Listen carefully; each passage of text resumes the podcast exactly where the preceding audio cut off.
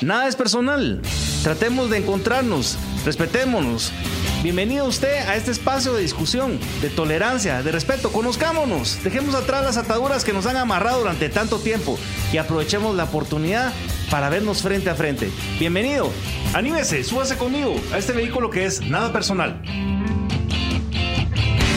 ¿Qué tal amigos? ¿Cómo están? Sean bienvenidos a un nuevo episodio de Nada Personal. Es un verdadero gusto estar con ustedes. Mi nombre es Max Santa Cruz y espero que durante este episodio pues, nos acompañen y podamos eh, juntos conocer más de una, persona, una amiga, una profesional a la cual respeto y quiero mucho, que es la licenciada Marina de Zapata. Martínez Zapata. Muy buenas tardes, muy buenos días, buenas noches, dependiendo de donde estén ustedes. ¿Qué tal estás, Marina? Gusto saludarte y bienvenida a este espacio. Gracias por aceptar la invitación. Hola, Max. Gusto saludarte y gracias por la bienvenida. Eh, de ahí con, con, mi nombre, yo, yo siempre molesto mucho que, que soy Marina de Zapata siempre, pero siempre va el Marina Martínez antes, así que pues muchísimas gracias por decir las dos cosas. No, pero aparte de eso, creo que sos la única persona en el mundo que yo conozco que la han rebautizado 150 mil. Debería ser como para inscribirse casi que en Guinness, porque me da risa muchas veces cuando lo publicas en, en, Twitter que te, han dicho, ¿cuál ha sido el más raro que te han puesto? Yo te diría que lo más raro que me han dicho ha sido de Marina. de Marina, pero de Marina, así como de Marina. Fue una historia muy chistosa que estaba pidiendo una factura y, me dice a nombre de quién la factura. Yo le digo de Marina Martínez. y, la señorita, un poco apenada, me vio con los ojos así de tamaño inmenso y me dice de Marina, pero junto. Y yo, sí, de Marina Martínez. Le volví a repetir cuando veo la factura, era de Marina. Entonces, para mí, pues ese ha sido el nombre tal vez más. Eh, interesante que me han dicho de todos. Pero cada día te ponen un, nombre nuevo. Sí. Y la gente le cuesta aprenderlo. No sé por qué. Porque es sencillo. Es muy sencillo a mi juicio, pero todos los días soy María, Marisa, Mariana, Karina. Y así sí. Ya, sí, de, todas. Hay, hay, de todos los nombres y yo ya me divierto muchísimo. Yo no he tenido tantas variables de mi nombre porque mi nombre no es muy común. O sea, no hay muchos Maxes que uno conozca en la calle. Pero, pero lo más raro, tal vez me han dicho Mike, Mark. Eh, cuando he dicho Max Santa Cruz, me ponen como nombre Maxan. Maxan y el, y el apellido eh, Cruz. Bueno, o, si me cae muy mal cuando de repente me llaman del banco, eh, pero aparte cae mal porque siempre le llaman a uno del banco, pero que me digan, por ejemplo, mire, hablo con el señor Máximo Augusto Santa. No, señorita Santa Cruz, eso me cae re mal. bueno. Porque no ponen atención. Y, yo creo que una de las cosas que uno defiende no, no, no tontamente, pero que sí defiende un poquito es que por lo menos digan bien su nombre. ¿Sabes es como un respeto, ¿no? Me pasa generalmente y tal vez es ahí de donde empiezan las historias que me empieza a llamar muchísimo la atención, que tengo mucha suerte que cuando conozco personas nuevas me presento o mando un correo o estamos en una reunión y mucho gusto María. Y, y, a la primera uno no va a estar corrigiendo a las personas porque no, es necesario, digamos, uno también pierde tiempo. Y como te decía María, y me lo repiten 17 veces en una reunión, entonces me empezaba a llamar muchísimo la atención porque no solo te dicen mal tu nombre, si te lo dicen varias veces mal. Entonces ahí es donde empieza para mí a tomar relevancia esto de los nombres incorrectos, porque me pasa muy seguido. Ahora te voy a hacer una pregunta. Yo debo confesarme, y, por eso es que de repente no critico mucho, pero me pareció un, un, un resbalón espantoso lo de Andrés Manuel López Obrador con el presidente Yamanetti. Porque eh, primero entendiendo que México tiene un servicio diplomático profesional con un protocolo profesional eh, comprometido desde Casa Presidencial hasta, por supuesto, la Secretaría de Relaciones Exteriores, que no hayan podido trasladar, si es que no lo hicieron, estoy asumiendo cosas que no conozco, eh, el nombre correcto del presidente, o que el presidente no se haya tomado la molestia uno, de leerlo, pero dos, de no conocer a su vecino con el cual tiene unas relaciones bilaterales más complejas después de Estados Unidos por la, por la frontera que compartimos, me parece absolutamente increíble. Y digo esto porque lo critico en este plano, pero en lo personal yo soy malísimo para recordarme los nombres. O sea, entonces, no, no, o sea, no sé si de repente criticarlo y que me esté a mí en la cara esto, pero no sé si te pasa, o sea, hablando de eso, porque de repente la gente no se recuerda o confunde tu nombre, pero a mí de repente me entran unas lagunas mentales espantosas que me dan, me dan angustia. A todos nos pasa, Max. La verdad es que es muy complicado recordar todos los nombres que uno conoce en el camino. Yo tengo un tip que me ayuda siempre que conozco a una persona nueva es tratar de asociar su nombre con algo, algo relevante, sobre todo con alguien que uno sabe que va a tener que interactuar seguido, es tratar de asociar su nombre con algo que uno sabe que se parece a esa persona o lo identifica.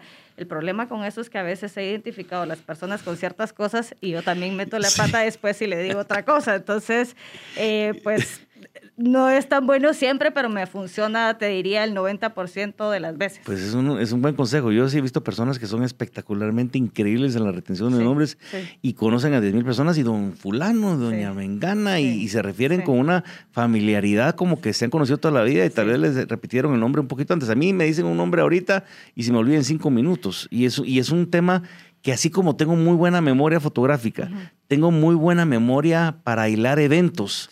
Eh, históricos eh, y asociar y hacer mapas de actores mentales, tengo un pésimo eh, recuerdo inmediato de los nombres. Y, a veces es difícil porque me recuerdo, o sea, en el colegio todos me decían Max, en el colegio de hombres donde me el Liceo Javier, todo el mundo se trataba por apellido, pero en mi caso el Max no había, no, no había pierde.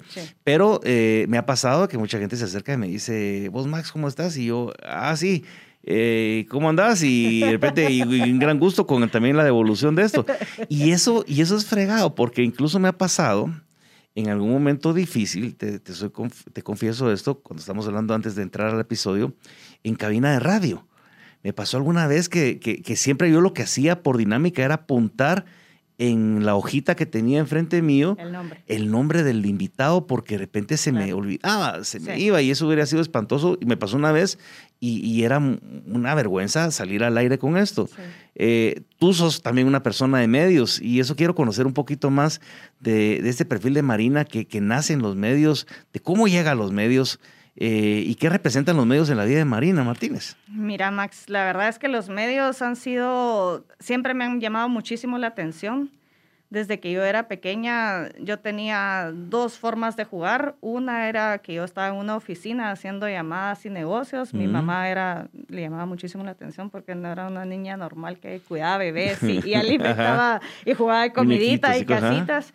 Y la otra era entrevistar personas, a todos los invitados que llegaban a mi casa desde pequeña, yo agarraba los cepillos de mi mamá y, todo, y llegaba y le decía, ¿y usted cómo se llama? ¿Y qué hace? Y a mi mamá le daba muchísima pena porque obviamente, pues qué, qué rara la niña que está entrevistando a los invitados. Amarren a la niña, pareciera, encerrada. Pareciera que uno debería estarle sacando la información así como un poquito por un lado, pero siempre me llamó muchísimo la atención Em, cuando decidí estudiar una carrera profesional, mi primera opción fue estudiar derecho. Em, estudié un año de derecho y en el camino me di cuenta que pues siempre no era tanto lo mío y después me decidí por comunicación que pues disfruté muchísimo, que era en un tiempo donde ciencias de la comunicación pues nadie conocía ni, ni sabía realmente qué, qué hacían y en el camino, sin antes conocer nada de técnica ni nada, existieron algunos castings donde yo me atreví a ir porque me llamaba muchísimo la atención y no sabía nada, no sabía técnica, no era locutora, nunca había hecho nada por el estilo. Em, y me presentaba con gente súper profesional, te diría que, que, era gente que yo admiraba, que yo miraba en el casting y, y decía, que, me siento especial para estar compitiendo con un casting con alguien así como, como esta persona. Y poco a poco así fui ingresando a medios. Pero estarás de acuerdo de que ha cambiado mucho, porque ahora ya empezamos a hacer una disección sobre lo que la comunicación representa y antes prácticamente la gente dividía estoy hablando de manera muy sencilla, en dos.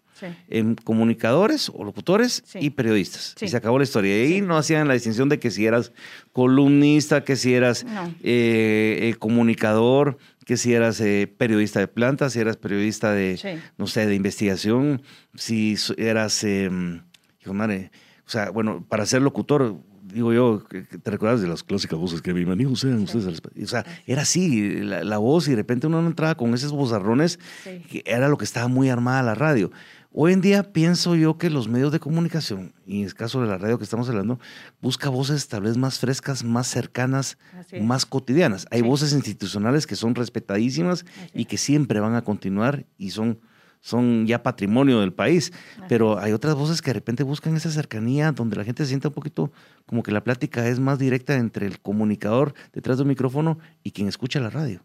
Sí, y que también tal vez tenga esas ganas de conversar. Al final de cuentas, yo creo que al inicio y hace muchos años lo que sí pasaba era que uno tenía un guion eh, muy claro de cosas que tenía que decir, los anuncios que tenía lo que, no había que decir. Lo que no había que decir. Mm. Obviamente yo también fui parte de, ese proceso al estar en medios de comunicación. Uno entiende que hay cosas que puede o no puede decir, pero como ha ido pasando el tiempo, se ha identificado la democratización de los medios, que es que cada quien escoge también qué quiere escuchar y a veces una persona no necesariamente quiere escuchar una persona rígida que le diga los talking points perfecto, sino alguien que de verdad esté expresando su opinión y creo que eso se ha empezado a valorar muchísimo más y creo que los medios ahora también lo han identificado y tienen espacios muchísimo más abiertos y hay plataformas como el podcast y otras que, conocemos que te dan esa oportunidad de dar tu opinión, no necesariamente estar en un medio de comunicación, pero hacerlo. Y, eso, eso hablábamos, porque incluso le decía, bueno, mira, eh, el podcast es esta esta mezcla interesante o, es un espacio bien, eh, muy bondadoso en donde te permite salirte un poquito de la rigidez, del, del de las formas, por decir enjuquillamiento, que es algo que jamás podría haber dicho en radio, para poder venir y tener esa conversación mucho más distendida. Así es. Eh, y, hablábamos de que esta, esta plática no, no lleva una columna vertebral de un tratamiento específico del usted o una serie de preguntas sobre un tema puntual, sino que se, se salta uno de un tema a otro tema y eso es lo que va haciendo que esto sea un ejercicio tal vez mucho más real, mucho más cotidiano, mucho más íntimo para quien escucha, pero también para quienes estamos en este momento conversando. Eh, ahora bien, en, esa, en esa lógica de la conversación, también últimamente esa comunicación eh, ha tenido distintas facetas y desarrollos, a veces para bien y a veces también para mal. Eh, la incorporación de las redes sociales cambió el escenario del mundo, pero especialmente en Guatemala desde el 2015 para la fecha.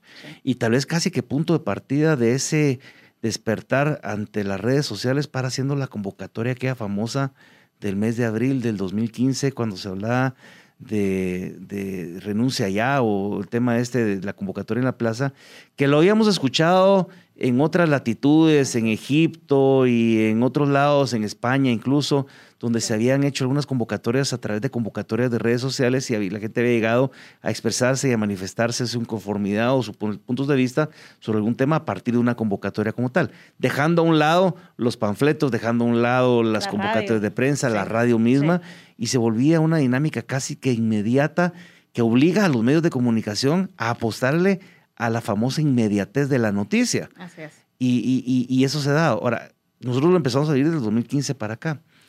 ¿Cómo has visto tú este proceso, para bien o para mal, o las cosas buenas o las cosas malas, que ha habido de algo que no va a parar, pero que en todo caso debería de tener algún, pienso yo, algún momento de un tope de, de madurez y de responsabilidad para aprovechar lo que las redes sociales nos presentan hoy en día como una plataforma de comunicación tan amplia? Yo te diría, Max, que, que tiene su, su, balance para lo bueno y para lo malo. Yo creo que lo bueno eh, que podemos destacar es que todos tenemos la oportunidad de ser un comunicador y decir lo que estoy pensando, mi opinión y decir lo que estoy viendo en el momento. Digamos, en este momento pasará algo acá, tú y yo podríamos ser los reporteros y dar a conocer la noticia al mundo. Yo creo que eso es súper valioso y que nos ha permitido a mucha más gente estar informados en temas como la pandemia, por ejemplo. Lograr que más personas estén informados de qué hacer, de qué no hacer. Em, obviamente con, base científica o con base técnica detrás es, es, importantísimo, pero te permite tener información de manera muy rápida, de lo que está pasando de manera muy rápida también te da plataforma, sobre todo para cuando quieres hacer cosas más por tu cuenta. Por ejemplo, este tema del podcast. Em, uno como no es un medio masivo de comunicación, uno puede dar a conocer más estos canales a través de las redes sociales, llegar a más gente, tener personas que se pueden acercar por identificación de lo que tú estás diciendo. Pero por el otro lado, también te da em, la parte negativa, que es que mucha gente empieza a pelear por la primicia de la información. ¿Y, qué significa eso? A veces yo digo algo... O por el privilegio de su verdad. O por el privilegio de tu opinión también. De, de que se vuelve su verdad. Así es, que, que, al final de cuentas a veces puede hacer muchísimo daño. Si tú te das cuenta, hay noticias que, que salen primero mal comunicadas, eh, pueden dañar a personas, pueden dañar a empresas, pueden dañar a comunidades, pueden dañar países enteros. De hecho, tú, ves de la manera en cómo algunos países de, Latinoamérica ahorita están pasando por momentos fuertes, por ejemplo, El Salvador, eh, por ejemplo, Colombia, y la forma en que se están comunicando las cosas, tú dirías, es más lógico quién está llevando la narrativa en cada lado de los países y cómo eso pues define también cómo los que no estamos ahí vamos a seguir la, la historia. Y, también es muchísima responsabilidad, sobre todo para la gente que, que es comunicadora, creo yo, porque pues tiene una plataforma generalmente muchísimo más grande. Eh, hay, hay, gente que, que, tiene una red de seguidores que pues es una base amplia de, de, personas que lo sigue y decir algo que no está bien o que no está con datos exactos o que simplemente está emitiendo su opinión respecto a algo puede cambiar socialmente mucho. Y, aparte de esto, eh, lo vimos en Estados Unidos. Eh, más allá de que de repente el contenido de la información sea el, correcto, de repente si había alguien que decía que era noticia falsa o era una noticia verdadera, aunque la noticia fuera verdadera, ya descalificaba cualquier cosa después. Y lo peor es que la gente dependiendo quién lo decía o quién estaba atrás, empezaba a agarrar partido o grupo de quien lo decía y a creer absolutamente que aunque la noticia fuera verdadera, porque lo decían, se volvía falsa. Y digo esto porque eh, me voy a saltar un segundo a, la experiencia, por ejemplo, de la vacunación. Eh, ¿Cuántas personas no escuchamos de que si te van a poner un chip, que si te van a insertar, que te van a cambiar, que te van a volver una persona automatizada, que si van a saber dónde estás? Yo no, o sea, en, mi entender, lo veo como, como, que ya viene la, nave nodriza y nos va a llevar a todos. O sea, es un poquito esas teorías de la conspiración que no le encuentro mucha lógica. Pero hay gente que sí las cree. Y hay gente que empieza de repente a, difundir esa información. Y el tema de la vacunación, que debería ser un tema, de, que por supuesto es un tema de decisión personal, pero que, que, que, debería tener otro tipo de elementos de carácter científico, se vuelve a veces una discusión de carácter político o extraterrestre. una cosa así como que uno no cree pero sí hay gente que de repente ha manejado eso porque sencillamente alguien lo dijo. Esa parte de la responsabilidad eh, también creo que es, eh, no solo como decís tú, de, quien lo emite la opinión, pero también quien la recibe y quien la difunde, porque la más fácil es la salvarse las manos, la limpiarse las manos y decir, miren, yo la estoy trasladando, no sé si es cierto o no, ustedes van a saber, pero aquí está. Eso es una irresponsabilidad al final de cuentas también, y hay mucha gente que lo hace de esa manera todos los días. Y, es constante, Maxi. Y yo creo que todos eventualmente hemos caído en alguna campaña de desinformación de alguna manera. Y, a veces a mí cada vez muchísimo más crítica conmigo misma. Me preocupa no tener un balance de información y tampoco tener a, la mano capacidad de poder verificar ciertas cosas. A veces tú ves cómo hay ciertas campañas que tú ves de este lado, de este lado y de este otro lado y dices, sí, es así pero pasa un par de días o cinco días y ves que todos los argumentos cambian. Entonces, uno también fue herramienta de, de ese proceso de desinformación y yo te diría que parte de eso es también analizar que cada uno de nosotros también somos un canal. Em, tener ese balance interno también, como cuando uno emite opiniones, yo, yo trato de hacerlo constantemente porque uno cada vez más está en, países donde estamos totalmente polarizados en todo el sentido de la palabra y poder tener criterio, que es importantísimo, que a veces uno nunca termina de, crearse el criterio propio, es tratar de, sí, pasar por, por filtros la información y es ver si me está diciendo este que es blanco, pero este es negro, entonces pues, tengo que tener un poquito más de criterio y buscar más. ¿Será que porque también la gente está esperando muchos de los criterios ya digeridos? Y que, y que evita un poquito la responsabilidad. Y al final de cuentas se quita uno la responsabilidad de, generar sus propias opiniones sobre, el, sobre sus argumentos. Y para poder ello incluso estar en esa capacidad de madurez y responsabilidad de decir me equivoqué o tiene razón, ese punto de vista no lo había visto, pero eh, es más fácil a veces subirse al, tren del montón que tratar de, de, ser casi que un ermitaño en, en la opinión y que de repente alguien le pegue. Eh, esa también, ¿cómo, ¿cómo, desarrollamos ese espacio de madurez? Y, y menciono porque el periodismo como tal hoy en día no pareciera ser que está viviendo sus mejores épocas. Antes las opiniones emitidas, no sé si de repente correctas, pero emitidas, al final de cuentas, en algunos columnistas o, directores de medios, eran casi que verdades absolutas de las cuales la gente no necesitaba escuchar más porque sabían que lo que le estaban diciendo ahí era responsable. Hoy, ante la ausencia de esas figuras, las redes sociales y sus distorsiones de los emisores, mucha de esa información, se vuelven esas voces de referencia del pasado. Pero hoy en día, incluso de pronto anónimas. Anónimas. Eh, y eso es bien delicado. Eh, yo creo que incluso es un espacio que a mí me gustaría tener con, alguien, con, eh, y, también invitar específicamente a un Edgar Ortiz. Ahorita me viene a la cabeza que estaba hablando sobre el tema precisamente de lo de las redes sociales y cuánta perversión hay detrás de ese anonimato que, que mueve estas masas y que cancelan cuentas y que vuelven a salir cuentas y que, y que uno ya no sabe por dónde le va a explotar esto o que te empiezan a seguir en caso a ti, Marina, o en caso uno, personas que uno sabes que no tienen ninguna relación, ninguna afinidad, buscas historias de vida y no hay nada y sabes que detrás de esto no hay nada bueno también.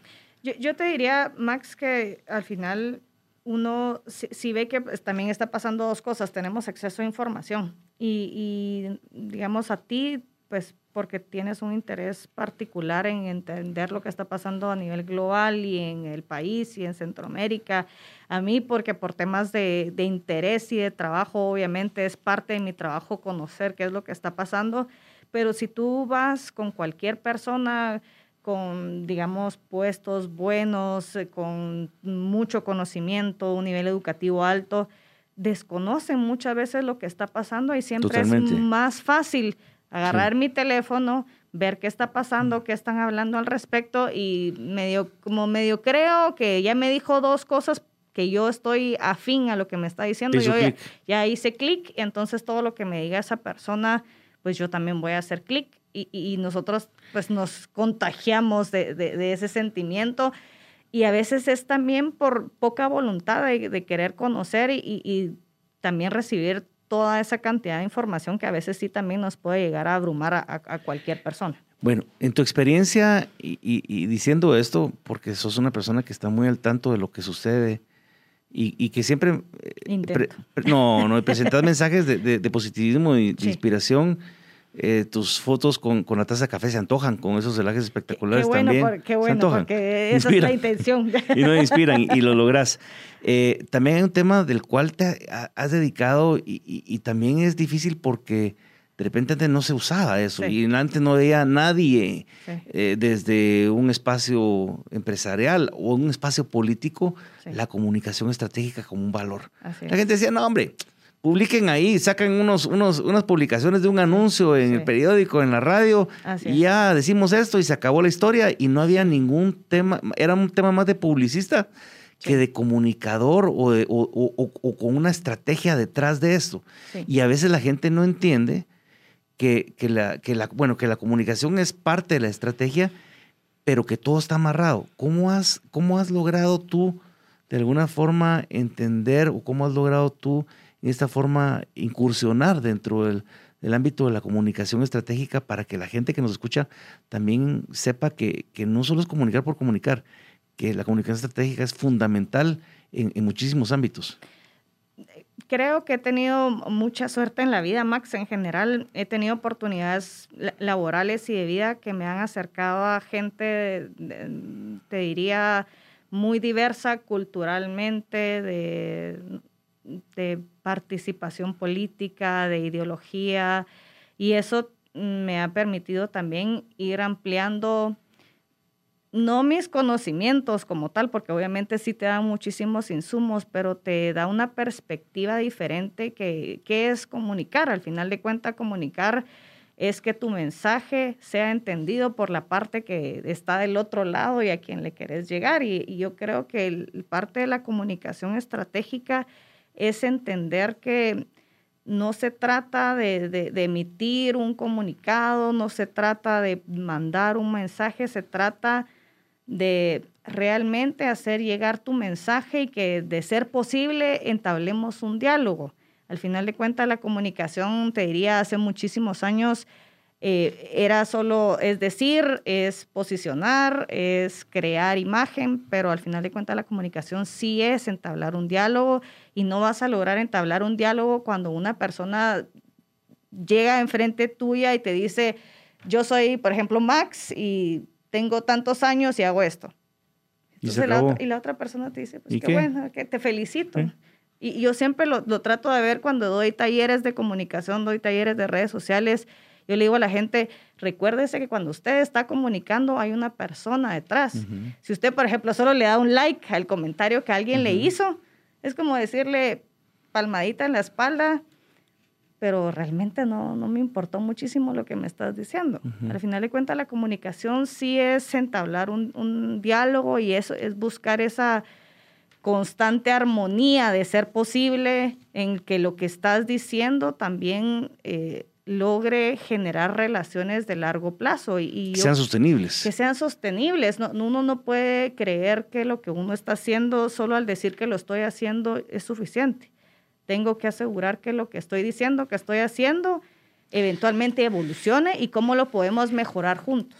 ¿Cómo, cómo se ha logrado este espacio? Porque eh, más allá de, un ámbito específico de, trabajo, hablo en contexto general de una sociedad como la guatemalteca, de que de repente, eh, lo digo así porque así, así, lo, así lo identifican, una patoja que de repente estaba iniciando su, proceso de, experiencia profesional, venga, y, aparte en este país mujer, por supuesto, patoja mujer, venga a decirnos qué es lo que hay que, que tratar de provocar cuando las dinámicas a las que hemos estado acostumbrados durante tantos años, quienes nos han querido asesorar, nos han dicho, y no sabemos si funcionaba o no, pero, pero eso era lo que entendíamos como tal, eran tales. O sea, ¿cómo, cómo, cómo es, se, rompe ese molde? ¿Cómo se, se permite ese espacio, eh, una mujer profesional joven, a, irrumpir en ese esquema tradicional para decirles, miren, aquí hay otros elementos que, que vengo yo a aportar, como otros tantos, pero que pueden ser en función del, por supuesto, están en función del beneficio del objetivo que ustedes están persiguiendo, pero presentados de otra manera. Em, otra vez yo, yo me, me, voy a ir del lado de, la suerte, Max. He tenido excelentes mentores, jefes y amigos eh, en todos mis cómplices, incluso, cómplices. cómplices y, que mm, se la han jugado conmigo. Yo, yo creo que ha sido gente que, mm, que, ha identificado desde que empecé mi, mi, vida profesional, que fue hace 18 años, siempre estuve metida en comunicación, trabajé desde muy joven. Em, y tal vez veían en mí esa niña inexperta que tal vez no conocía mucho, pero con muchas ganas de hacer. Y con elementos que sonan distintos, tal vez incluso. Tal vez sí, yo, yo creo que tal vez eso era lo que les llamaba la atención y, y, de repente se sentaban conmigo y me decía, bueno, ¿cuáles son los escenarios? ¿Qué perdemos? ¿Qué ganamos? Y al final de cuentas nos la jugábamos y ese campo de acción, eso que me iban ampliando, también a mí me dio seguridad para proponer más. Pero estarás de acuerdo que esa parte de la comunicación estratégica o en términos generales, uno para siendo como una especie de entre analista, entre impulsor, entre Quijote, entre caer bien, entre tener el modo para hacerlo, entre, porque eh, sin una cosa o la otra no funciona. Yo puedo ser el, el, estratega de comunicación más exitoso del mundo, pero soy intragable, la gente no va a escuchar lo que yo quiero decir, ni voy a poder llegar yo a conseguir lo que, lo que, lo que, lo que yo quiero decir. Eh, eh guatemaltecos somos muy sensibles, tenemos esa epidermis muy frágil, a la cual tenemos que, que apelar para, para poder llegar a hacer ese mensaje asertivo.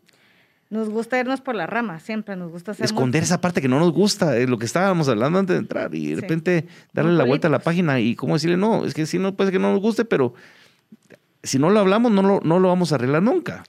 Yo, yo, creo que también es de atreverse, Max. Al final de cuentas, yo creo que es atreverse, decir las cosas, porque no, no creas que, que siempre ha sido todo démosle, démosle, démosle, hagamos, hagamos, hagamos. han habido espacios importantísimos donde sí te dicen eh, no, esto, Ahorita no. esto sí no va, esto no va con nosotros, eh, esto es demasiado arriesgado. Y, la responsabilidad de uno, debe radicar en decir, de acuerdo, pero solo quiero que no se olviden que están estos elementos, que están estos otros y que nos puede pasar esto. ¿Y, cómo es esta comunicación también en un país con una riqueza multicultural, poblacional, en donde a veces creemos que, todo debe ser entendido como lo vemos desde esa ciudad y, respetamos a veces eh, las formas de entender y de relacionarse de, pues de otras comunidades o de otros, otros pueblos que de repente entienden los momentos de otra manera, las formas de otra manera. Eh, ¿Cómo ha sido esa experiencia? Porque eso, eso nos ayuda a enriquecer nuestra convivencia armónica, lo que hablabas, y, y esa parte del respeto entre los guatemaltecos en general. Lo que yo he identificado, Max, es que tenemos muchísimas formas de comunicarnos.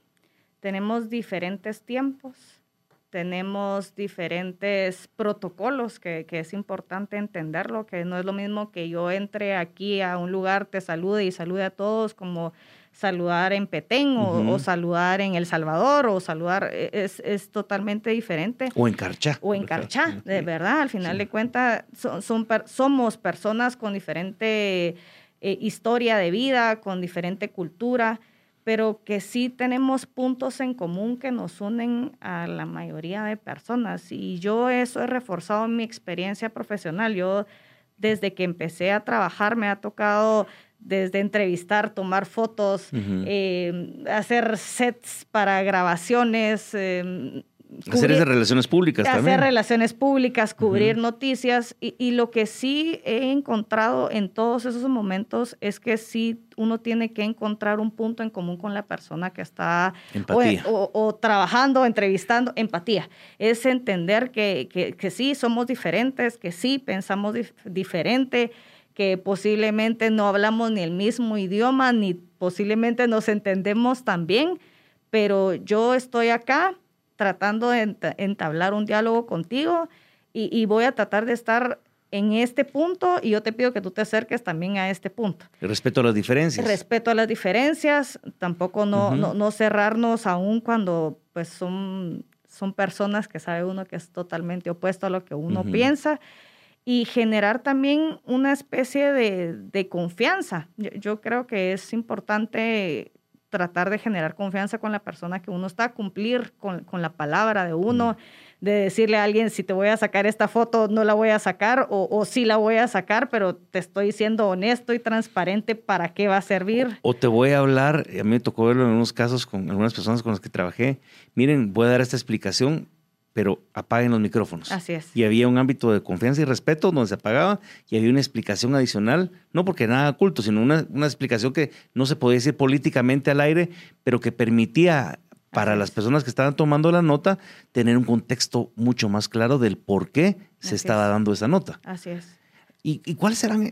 el tiempo de repente gana, nos gana en, en esos espacios de conversación tan amena, pero eh, desde tu punto de vista, ¿cuál será ese desafío que tenemos los guatemaltecos en términos generales en la parte de la comunicación? Como, como comunicación. Eh, hemos visto que, y hablábamos de la convocatoria de redes sociales en este 2015 para la fecha, tal vez en un momento donde todos coincidimos y nos aglutinamos bajo un concepto específico del cual creímos y estuvimos, pero a partir de eso, por las razones que haya sido, eh, lo que se trató de promover era una polarización espantosa, eh, casi que al igual que el conflicto armado, pero el conflicto armado tal vez incluso hasta más aislada o sectorizada. Hoy en día las redes sociales generalizan y universalizan esa polarización y hay quienes compran todos los días la polarización como una forma de, mantenimiento y sustento de sus posiciones, de izquierda o de derecha. Eh, ¿Cuál sería esa, esa, recomendación? ¿A qué haríamos los guatemaltecos de manera responsable? No sé si generacionalmente, no sé si eh, étnicamente, no sé si socialmente, desde el punto de vista que sea, poder venir y, decir, esta más o menos debería ser la ruta que deberíamos de tomar para que cambiemos esas cosas y nos podamos sentar con mayor respeto y tolerancia a discutir nuestras diferencias. Yo creo que, mm, en mi opinión, que, seguramente es una en un millón de formas de, poder empezar, Max, es que el, respeto debería ser una premisa básica. Tú ves en las redes sociales que sobre todo en, los últimos años, y ha ido aumentando. Lo que, lo que sí abunda es una falta de respeto constante a, todo. Si no creo lo que está diciendo, me burlo, lo insulto, le hago memes, le... Que, el meme está, está, bien porque es parte de la sátira que siempre ha existido, pero cuando antepones el insulto al análisis ya pierde la seriedad. Pierde la seriedad. Que cuando uno no está de acuerdo con una opinión, tiene la capacidad de, disentir sin necesidad de, confrontar. Al final de cuentas, pues todos tenemos derecho a, poder emitir una opinión y que también tenemos que saber que en un país tan diverso, pues obviamente no vamos a ver blancos y negros, sino vamos a ser un grupo de personas con multicolores y multicapacidades y que eventualmente no podemos esperar también que solo mi verdad sea la que se escucha, sino que tiene que ser la verdad de, todas las personas y que no necesariamente por eso es la verdad absoluta. Y por eso yo, yo parto del, tema de respeto. Yo, y, y, cada vez se lo digo más a las personas, cuando usted eventualmente es una persona que está en el ámbito laboral y quiere ser contratado, mire y profundice qué es lo que está diciendo en redes. Eso es una y no porque las empresas ahorita estén evaluando ni estén En Guatemala todavía no hemos llegado a ese punto. No hemos llegado a ese punto, en otros lugares más desarrollados ya se evalúa, de hecho hasta para temas de migración ya le evalúan a uno las redes sociales, pero es básicamente para entender, es una persona que me va a venir a insultar aquí también si posiblemente estamos siendo diferentes en opinión si es una persona que no tiene la capacidad de conversar, de, generarse un respeto con argumentos y no necesariamente porque mi ideología así lo dice.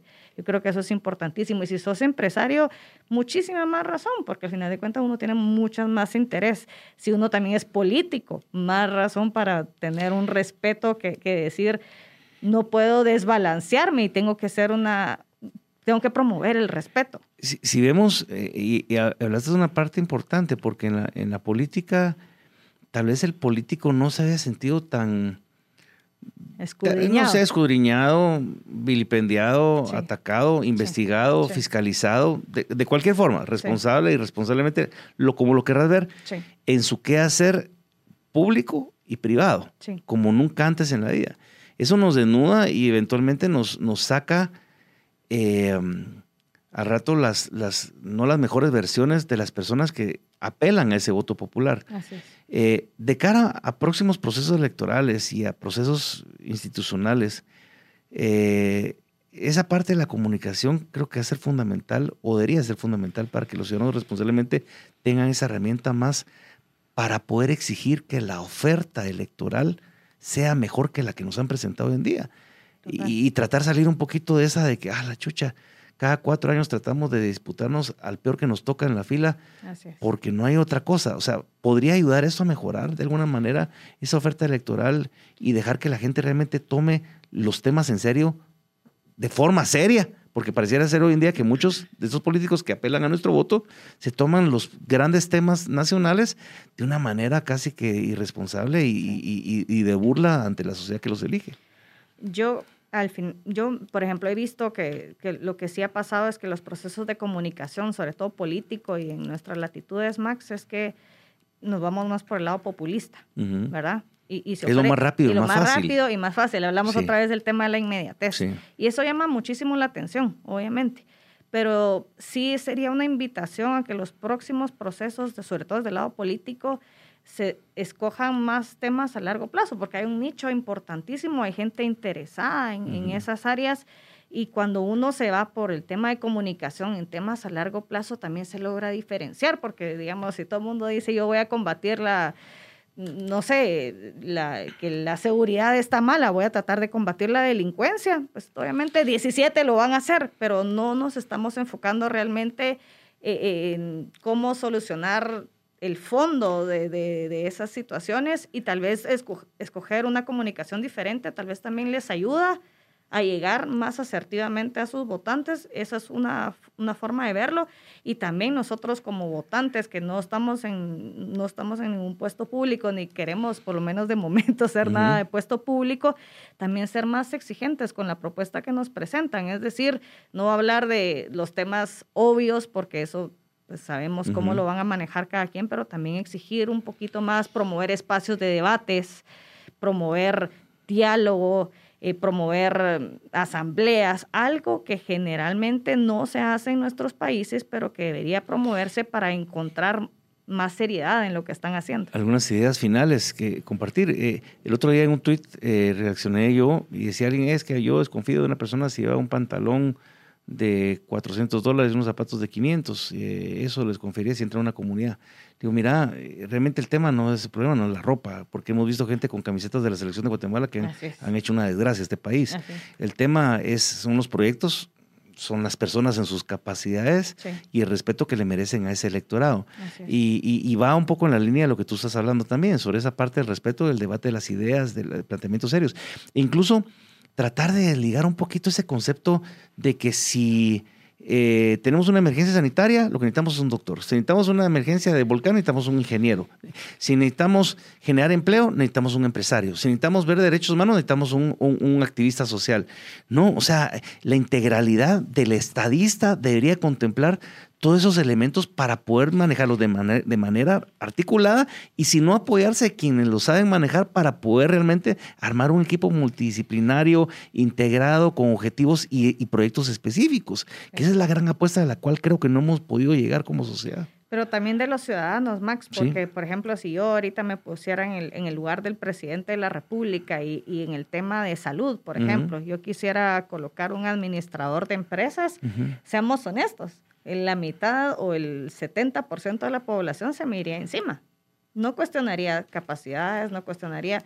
Y a veces te das cuenta que si es un verdadero estadista, lo que va a tratar de identificar son cuáles son los cuellos de botella y que posiblemente si un médico puede ser que para temas de salud conoce mucho, pero entendés que la parte administrativa o por otro lado es donde está fallando todo. Y estoy de acuerdo. Yo, yo creo que, por ejemplo, hoy en día, más allá de, la ministra actual, no, no lo particularizo ni mucho menos, creo yo de que sí, en efecto, un ministerio de salud debería ser eh, administrado en la parte de la, de la conducción por alguien que administra una, un, como un administrador.